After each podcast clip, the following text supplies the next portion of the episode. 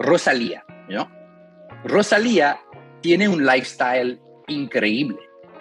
Ella, ella está mostrando como el raw, la, la, la, parte cruda, ¿no? De, de, de, ser, de vivir y de ser una, un ícono, ¿no? Una, una, una, estrella, una estrella pop mundial. Aprendí que la generación Z es la generación análoga, que la generación Z es una generación que está, está rechazando básicamente al Internet. No se trata de ser el más fuerte en TikTok, Hola amigos, espero que estén súper bien. Bienvenidos a este nuevo episodio de Enchúlame la banda segunda temporada. Hoy les tenemos como siempre un nuevo invitado, pero antes que eso voy a saludar a mi compañero de podcast que me acompaña hoy, Fabián Vega desde Bogotá. ¿Cómo estás? Hola Dani, muy bien. ¿Tú cómo estás y desde dónde te conectas hoy? Yo estoy súper bien, súper ansiosa de ver cómo nos va con esta charla y me conecto hoy desde Miami, también aquí buscando más personas para entrevistar de esta industria musical que nos enriquezcan un poquito más. Y el invitado de hoy me parece súper chévere y pues voy a dejar que tú nos cuentes quién es. Listo. Eh, hoy tenemos a Jeremy Da, eh, que es un parisino que vive en Los Ángeles y es el fundador de Inevitable, una distribución musical boutique y management a la carta, y del sello Acrylic, que se especializa en el lo-fi y otra música instrumental. Tiene un profundo conocimiento del mercado de la música latina. Eh, también ha trabajado con artistas como Natalia Lafourcade, Alex Ferreira. Se ha dedicado a la distribución digital y gestión de derechos.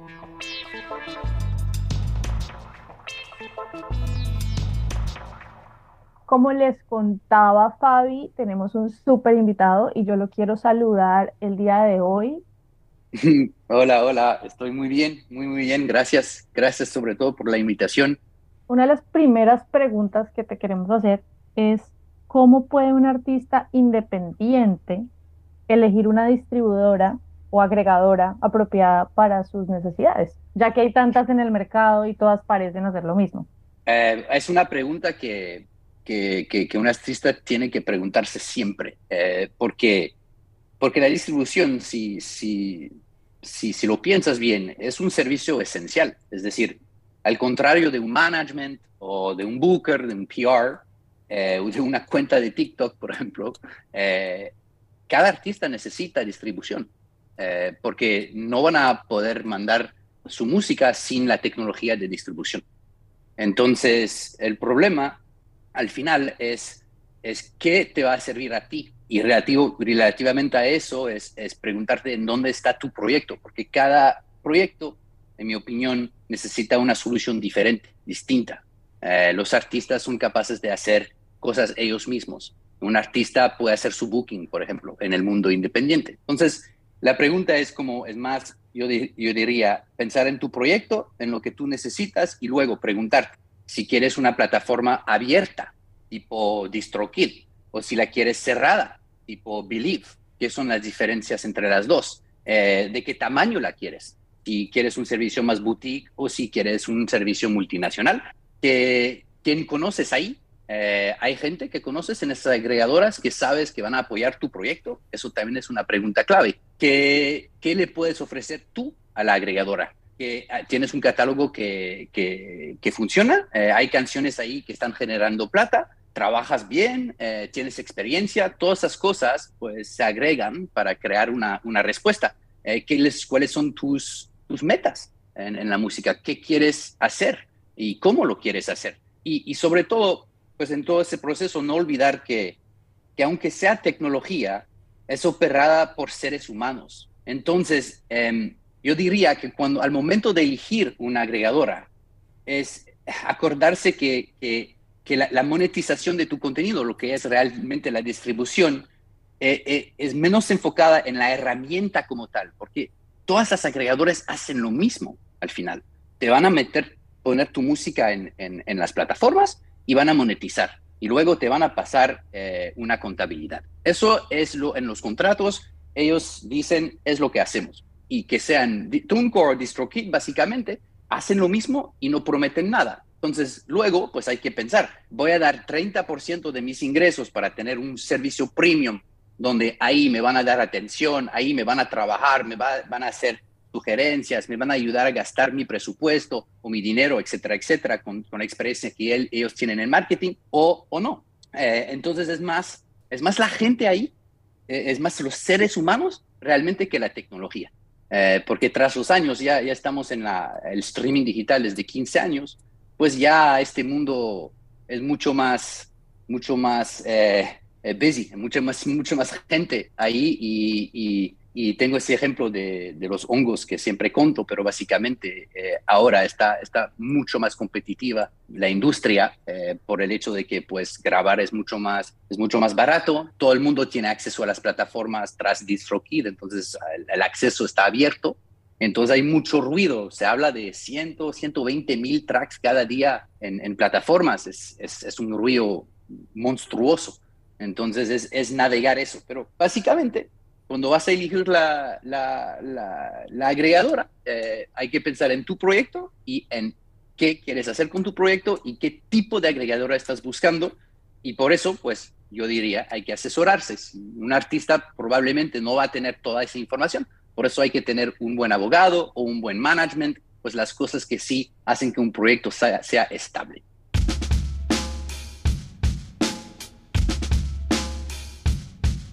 Ahora que acabas de mencionar, ¿tú podrías aclarar un poco a nuestros oyentes la diferencia entre las agregadores abiertas y cerradas? Sí, claro que sí. Eh, las abiertas son las que no te ofrecen atención es decir, son muy claros. Te dicen, nosotros somos un servicio de tecnología. Ejemplos de eso son DistroKid o TuneCore. Eh, somos una empresa de tecnología. Nuestro servicio de, para clientes no es, no es tan bueno. No vas a poder eh, hablar con gente en el teléfono. Eh, si llamas, seguramente es un chat en la plataforma. Pero bueno, es el servicio básico. Te mandamos tu música a Spotify a las plataformas, ¿no? A Apple y a todas las plataformas, lo que todos los artistas necesitan. Repito, la distribución es un servicio esencial. Y luego del otro, del otro lado tienes las, las cerradas, ¿no? Y las cerradas son como un, un 1RPM, eh, un Believe, por ejemplo.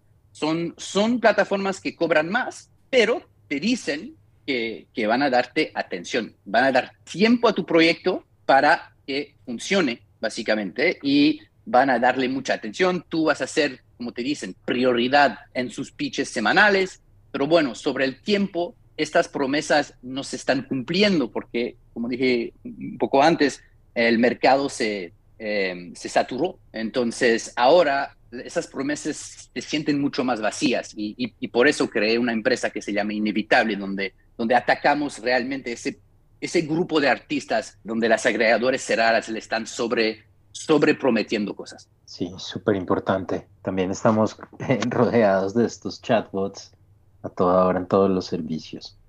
Es eh, verdad. Jeremy, ¿cómo crees tú que se deben acercar los artistas a la generación Z? Ah, muy buena pregunta. Em, hmm, pues yo, em, yo trabajo en un, en un sello, eh, soy fundador de un, de un sello que se llama Acrylic y he aprendido mucho sobre la generación Z, sobre todo tras este proyecto de, sello. Y hacemos música instrumental, básicamente lo-fi, hip hop y cosas así. Y básicamente aprendí que la generación Z es la generación análoga.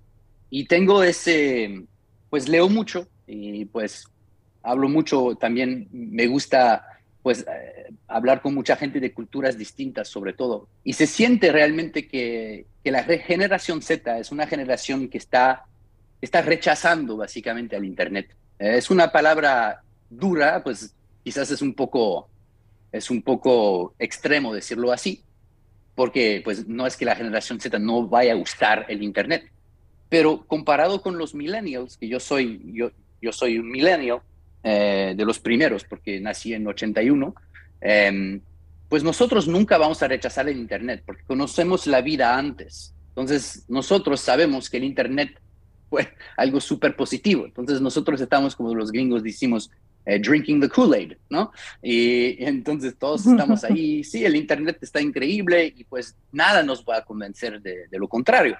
Pero una persona que se nació en, que, está en la generación Z no lo está mirando así, porque ellos vieron que, por ejemplo, problemas de autenticidad, el Internet, problemas de, robar la identidad de alguien, o ahora con, todo esto de, del, blockchain eh, y sobre todo del AI, es cómo, cómo poder proteger los derechos de propiedad intelectual con todo eso. Y, siento que la generación Z vea eso y dice, oh, oh, no, no, no, no, no, eso, eso no está bien. Entonces vamos a regresar en el pasado y, y vamos a ver cómo estaba, cómo estuvo como la vida antes. Entonces yo siento que vamos a ver mucho más playeras de los Sex Pistols y todo en, poco tiempo. Y, si se lee, se, ve que la generación Z, por ejemplo, está comprando cassettes, está comprando cosas que cosas viejas, ¿no? Y las marcas viejas, pero famosos o más famosas en este entonces, siguen, siguen relevantes eh, gracias a esa nueva generación.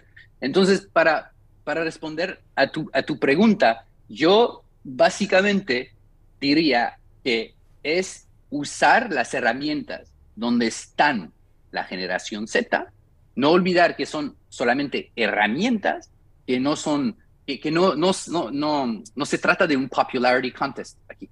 No se trata de ser el más fuerte en TikTok o el más fuerte en Instagram. Se trata de usar la herramienta para tu mensaje artístico y usarlo bien creativamente.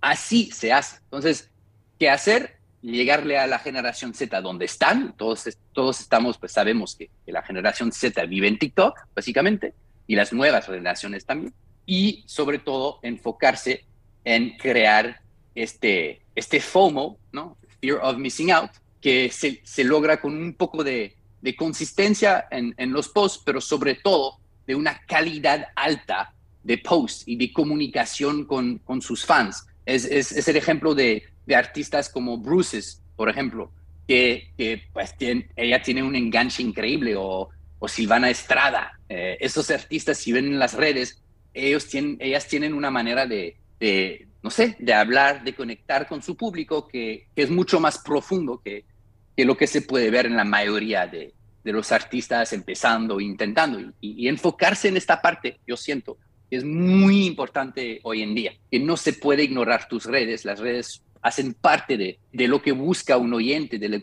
lo que busca un fan, busca este acceso, pero para llegar a esta generación no solamente se trata de estar en la plataforma y de hacer lo que todos hacen, sino que buscar tu línea de contenido, buscar tu voz ahí y usar la herramienta a tu beneficio para realmente promocionar tu proyecto a tus fans. Ok, eso está bien interesante en el sentido, tú y yo hemos tenido esta conversación y en el sentido que, que sí es una generación que paradójicamente tiene una nostalgia de lo analógico, pero al final sigue usando la tecnología.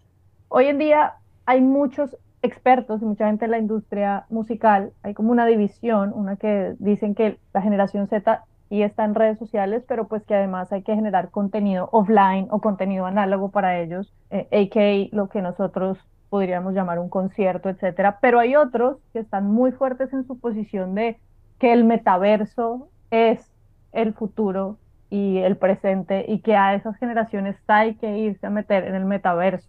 Entonces, ahí, ¿cuál es tu opinión al respecto, tu visión frente a este, esta paradoja de análogo versus metaverso? Ay, em, eso es... Eh, no one knows. a nadie sabe. Claro, claro, claro. Y, por eso, por eso, por eso te iba a decir, es como es un, es un tema de mucha controversia y, controversia y, por eso es interesante eh, hablar de esto. Yo, la verdad es que mi opinión cambió aquí. Al principio, como muchos, eh, en, la pandemia, en Clubhouse, en, la casa, hablando de eso, pues siento que yo estaba en una, en una bubble ahí. Clubhouse fue una burbuja. Clubhouse fue una burbuja, definitivamente. Sí, sí, sí. Y, yo estaba ahí hablando, hablando, hablando en estas, en estas habitaciones eh, digitales, virtuales. Y bueno, eh, ahí sentí que pues había algo pasando y, se hablaba de los NFTs muchísimo y todo eso. Y, y bueno, ahora, no sé cuándo, fue hace unos meses, eh, hice una, una asesoría para una empresa que eh, buscaba, no sé, acercarse más al Web3 y, y, yo, yo había hecho un trabajo en el Web3 unos meses antes y y me contrataron y, pude realmente ya con el tiempo eh, mirar y, hacer un estudio. Y salí de esto pensando que, que es un fad, que, que por ahora sigue siendo un fad, no sé cómo se dice en español esto, pero algo como algo cool, pero no donde no hay realmente mucha plata. La verdad es que eh, si miras los NFTs, si, si miras todos los NFTs que ahora existen en el mercado, pues they're assets in distress. Son assets que han perdido muchísima plata y, eso no se va a salvar hasta que un millonario entre y diga, ok, yo compro todo esto. Y luego, pues, hay el argumento, y sé que Dani, tú y yo hemos hablado de eso, que, que falta la regulación.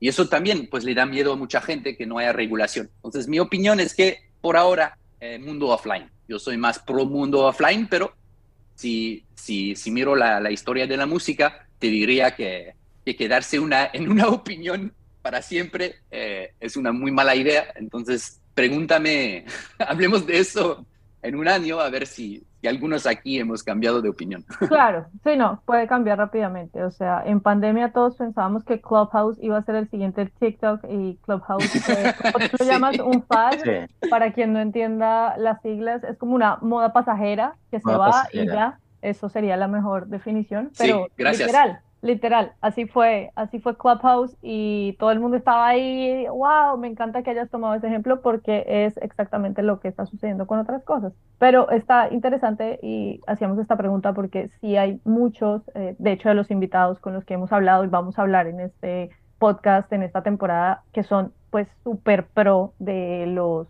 mundos del metaverso y Web3, wow. etcétera, ¿no? Qué cool. Está súper eso. Voy, a, estaré escuchando porque esa opinión sí me interesa mucho.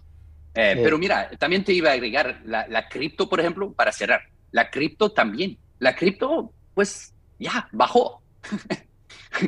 Eh, no, no, no, hay la, la misma emoción eh, detrás de la cripto que había hace un año o dos años, ¿sabes? Es porque la gente de un día al otro se convirtieron en millonarios. Yo conozco un par de personas que, que, claro, que se hicieron millonarios de un día al otro, gracias a, a, Bitcoin y lo que sucedió ahí. Pero siento que como mucha, es como muchas cosas. La gente está gritando, las cosas pasan, los, los que llegaron súper temprano eh, se comen todos los beneficios y luego pues aparece en Music Business Worldwide y cuando aparece ya sabes que, que se comió el pastel. Y si eres uno de los que piensa que queda trozos de pastel, pues siento que, que, pues, que, va a ser muy difícil para ti comer esos trozos que quedan. Es mi opinión. Sí, es, muy difícil como saber qué va a pasar en esto porque cambia permanentemente y cualquier cosa sucede que hace que todo el panorama cambie, ¿no?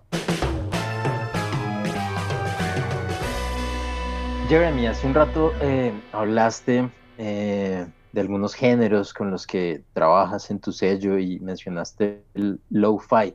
Queremos preguntarte, ¿qué oportunidades crees que tienen los artistas lo-fi latinos?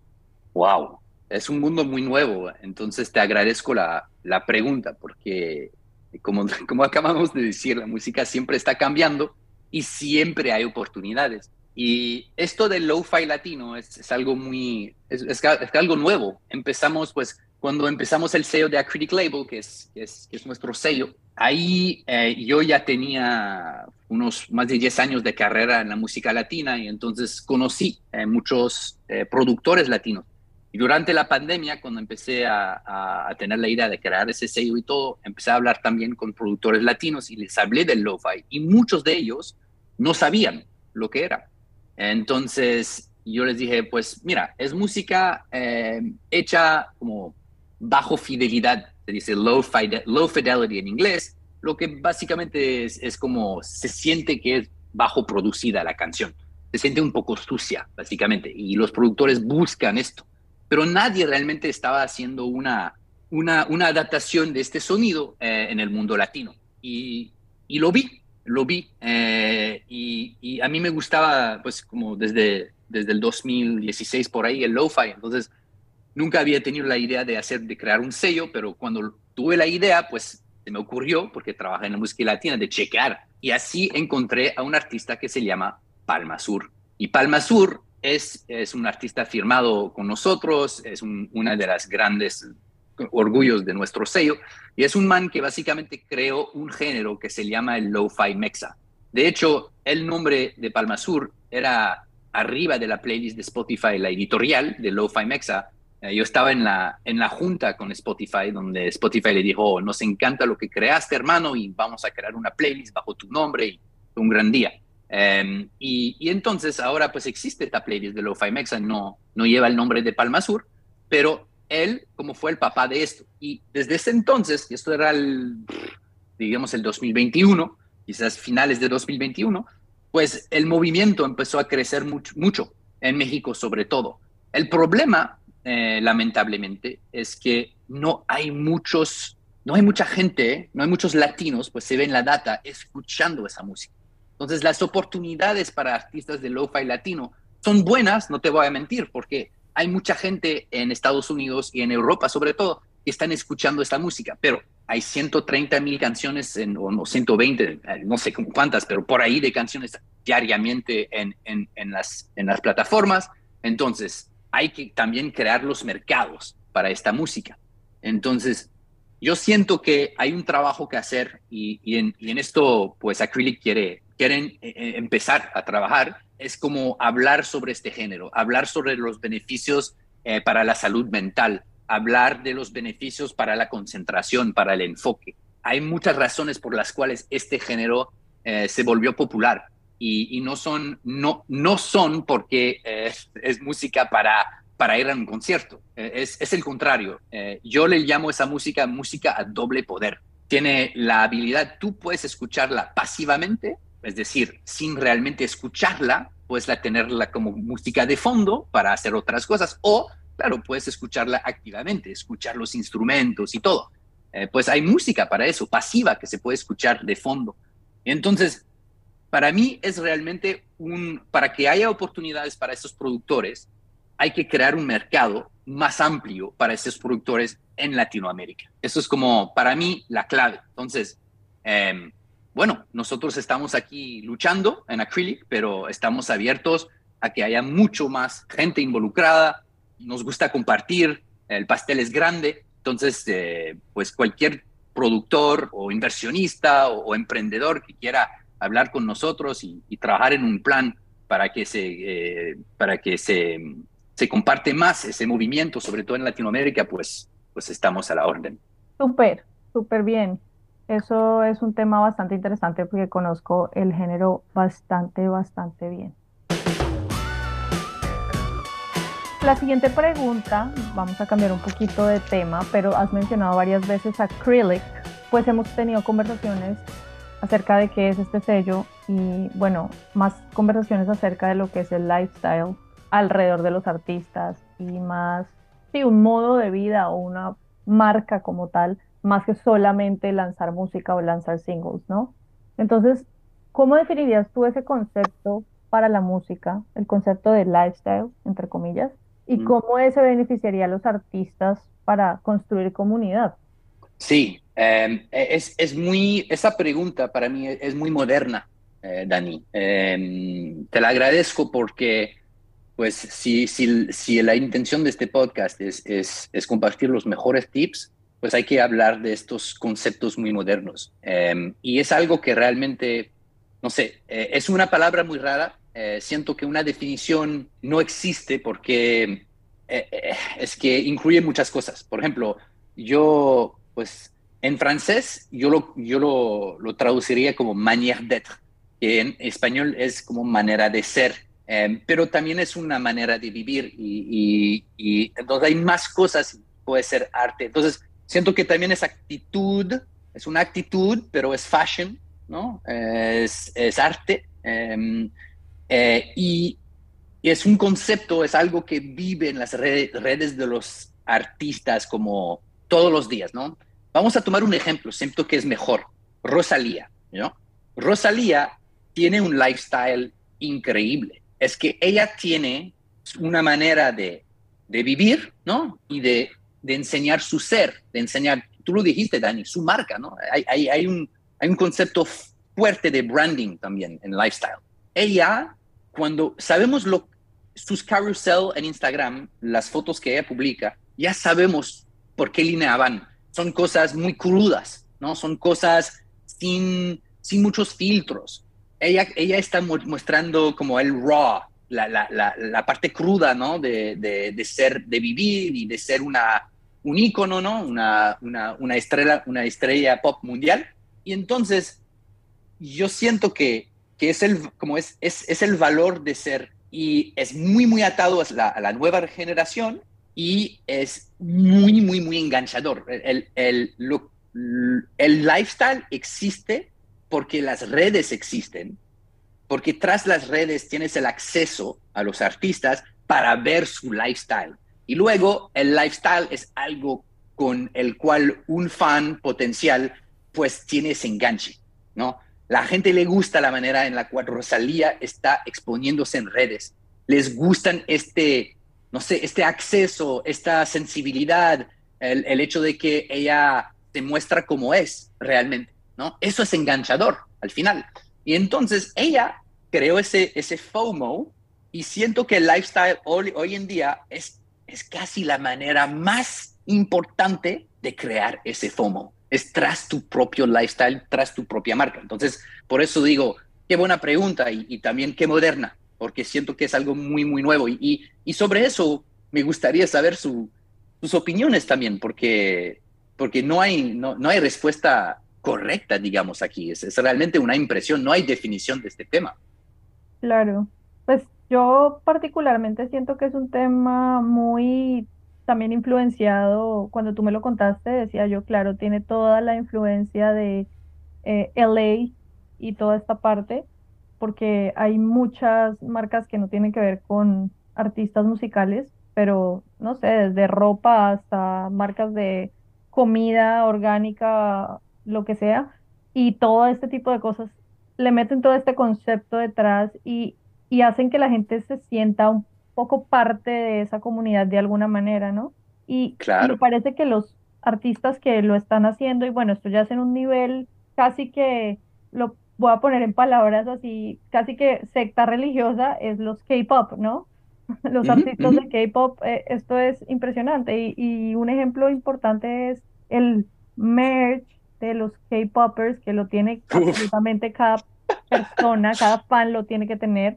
Y son estos de colores que además son carísimos, pero tú vas a un concierto de K-pop y te das cuenta que por lo menos el 90% del público tiene este material. Yo una vez entré ignorantemente a un concierto de K-pop y yo estaba analizando el público porque es una maña mía, una costumbre, y yo, oye, pero eso lo regalaban a la entrada, ok, y no, no, y eso cuesta como 400 dólares. Sí, o sea, y con envío y todo ya te sale súper caro.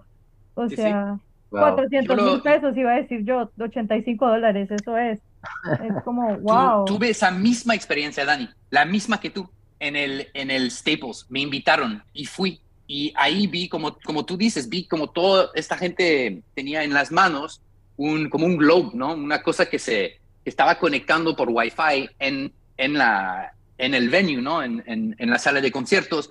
Y básicamente todo esa crea luz y la luz se controla por la mesa de luces.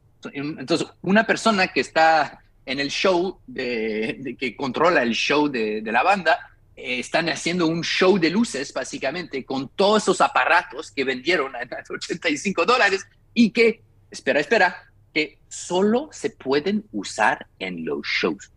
Entonces, eh, eh, fue, fue el show de BTS al que él fue. Toda esa gente que estaba ahí son sudcoreanos. No, no sabemos cuándo van a tocar la próxima vez en Los Ángeles. Toda esa gente tenía un globo en la mano que compraron 85 dólares y solo se puede usar en los shows, lo que me parece increíble. Pero bueno, sí, eh, es real, es, es, es, es, ese lado enganchador eh, y es muy conectado al lifestyle. Ahora, cuando estás en las redes de BTS, quieres saber, quieres saber qué comen, ¿no? Como tú dijiste, quieres saber qué comen, a dónde van, eh, qué les gusta, cuando toman fotos de sus platos, qué hay ahí, no sé, cosas así son las cosas que, que la gente siente, van más allá de los productos que hay en, Spotify, van más, es, cosas que solo, solamente se pueden conocer en redes o, leyendo entrevistas, pero bueno, mucha, mucho más gente está en redes, redes consumiendo contenido. Entonces, el lifestyle para mí es esto, es, es, es, es, es saber cómo venderse básicamente y, crear una marca alrededor de esto que literal luego te va a seguir durante mucho, mucho, mucho tiempo. Es, es, un tipo de acceso eh, a, los fans, pero cuidado con eso, que no todos saben cómo usar ese acceso y, hay artistas que, que, lo hacen bien y artistas que, que necesitan trabajar más.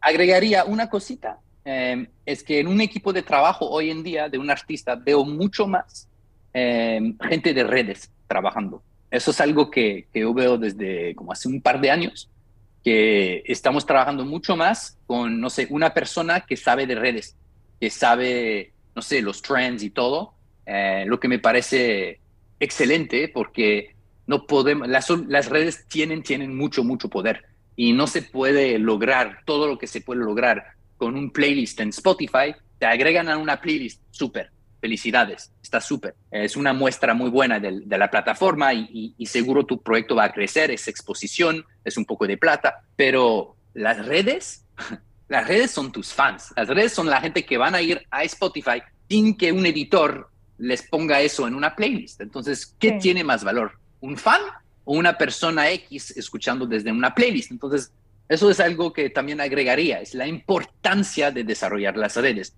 No se pueden olvidar las redes y en Inevitable, eh, nuestra empresa, eh, como dije, trabajamos mucho, mucho, mucho más con, con, como consultores eh, para redes en los proyectos.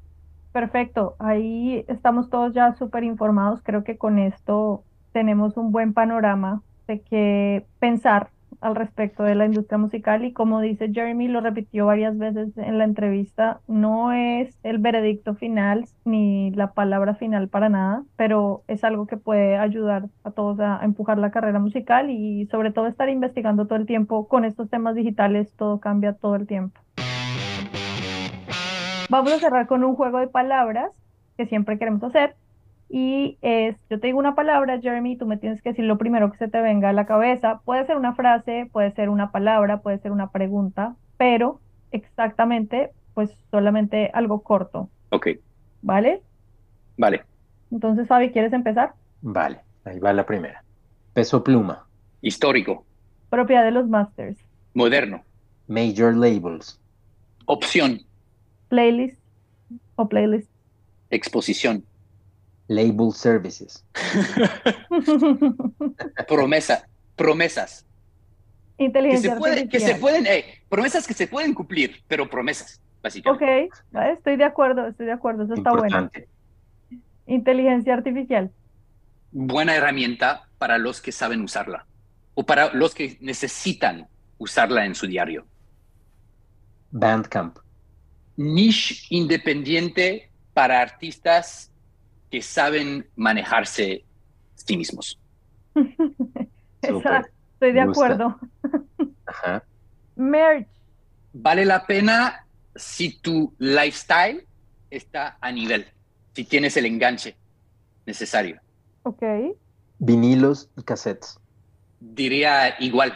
Eh, importante para tu marca, pero igual, funciona si ya tienes un público enganchado sí, ya tienes público para eso. Yo diría que Ajá. es nostalgia y es muy de lo, di lo, digo lo digo porque muchos lo digo así porque muchos artistas pues lo que esconde un poco mi respuesta es que muchos artistas lo hacen de manera mucho más tem más temprano que lo deberían y entonces se pierde tiempo se pierde plata y entonces hay que hay que esperar hasta que realmente hay un, hay un pequeño fuego ahí se siente que las cosas están ahí y ¡pam!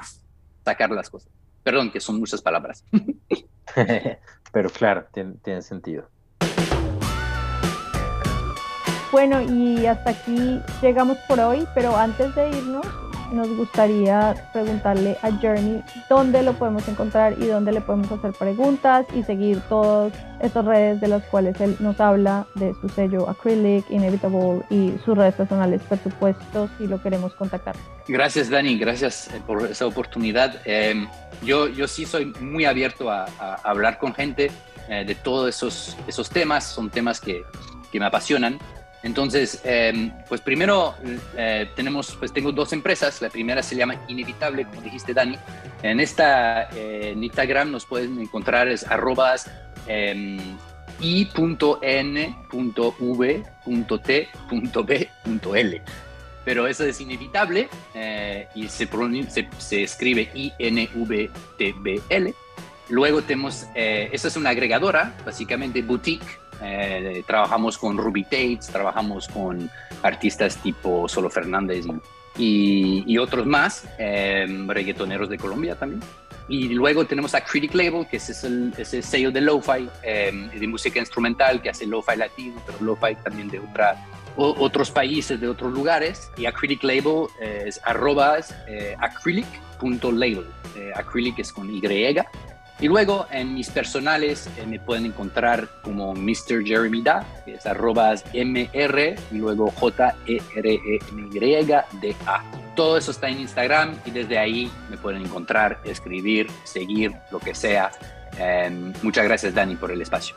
Gracias a ti y amigos, escríbanle a Jeremy, de verdad que les va a responder sus dudas. De todos modos, nosotros en nuestras redes también les vamos a dejar toda la información de contacto en los posts de los episodios, ¿vale? Entonces, gracias Fabi, nos vemos. Gracias Dani, gracias Jeremy, saludos gracias. a todos allá. Bye bye. Chao. Bye.